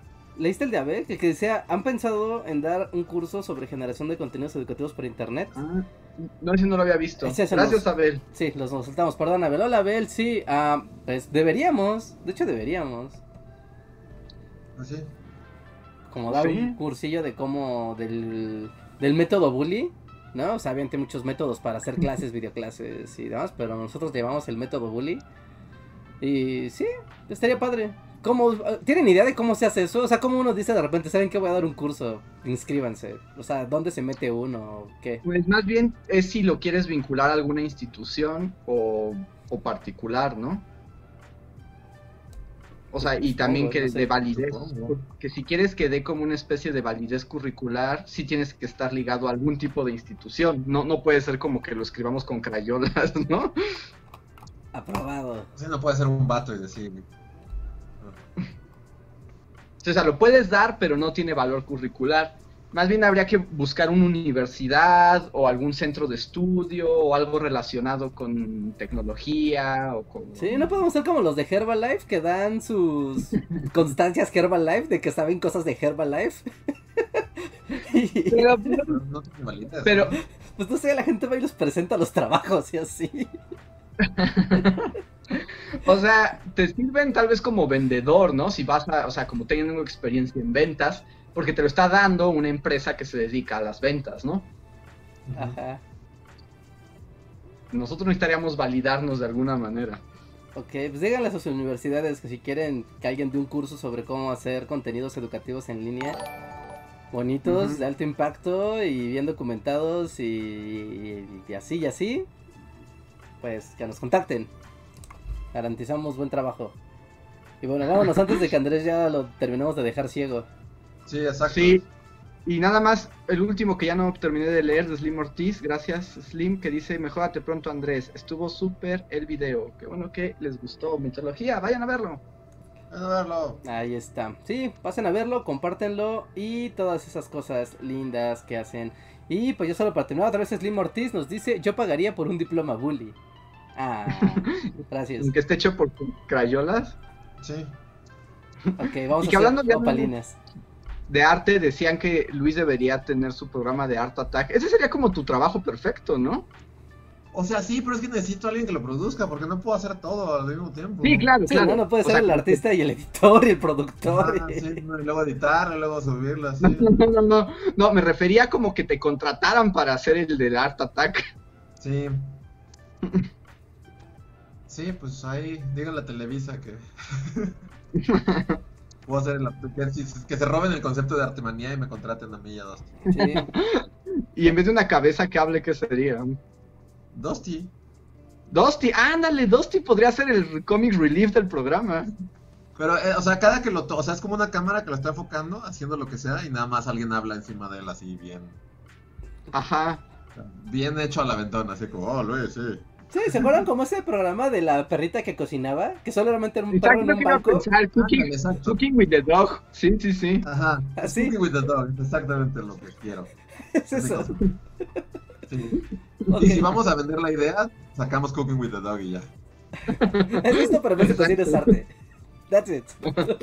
Pero Cooking, Cooking with the Dog eh, hablaba el perro. Sí, Sí. con acento francés. Ah, Ah, cierto.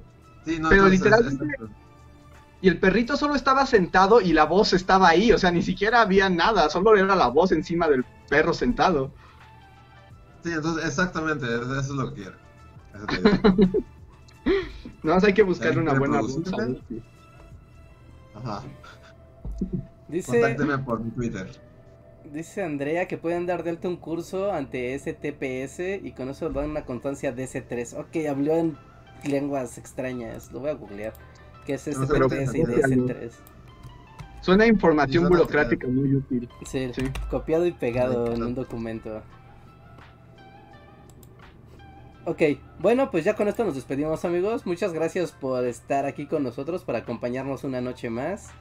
Y muchas gracias a todas las personas que nos apoyaron en el super chat de esta noche. En serio, muchas gracias, nos apoyan y hacen que este chat vaya, esta conversación vaya hacia lugares inexplorados.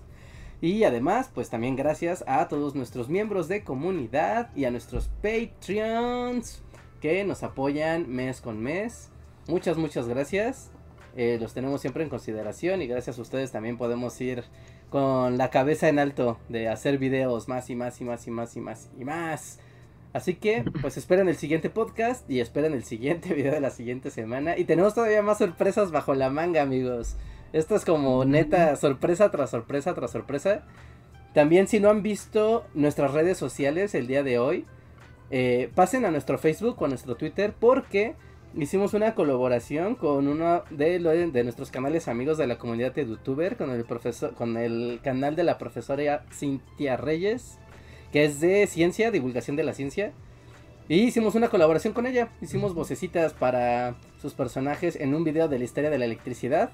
Es muy ilustrativo y es como de oh la electricidad sí la descubrieron bueno así la dominaron no Así que pasen, pasen a ver eh, su canal, pasen a ver su video, suscríbanse, coméntenle, díganle, vengo del Bully Podcast porque me recomendaron que viniera a verte. Y pues eso, pues ya está. Y pues nos vemos muy pronto amigos. Cuídense. Fíjense. Nos vemos.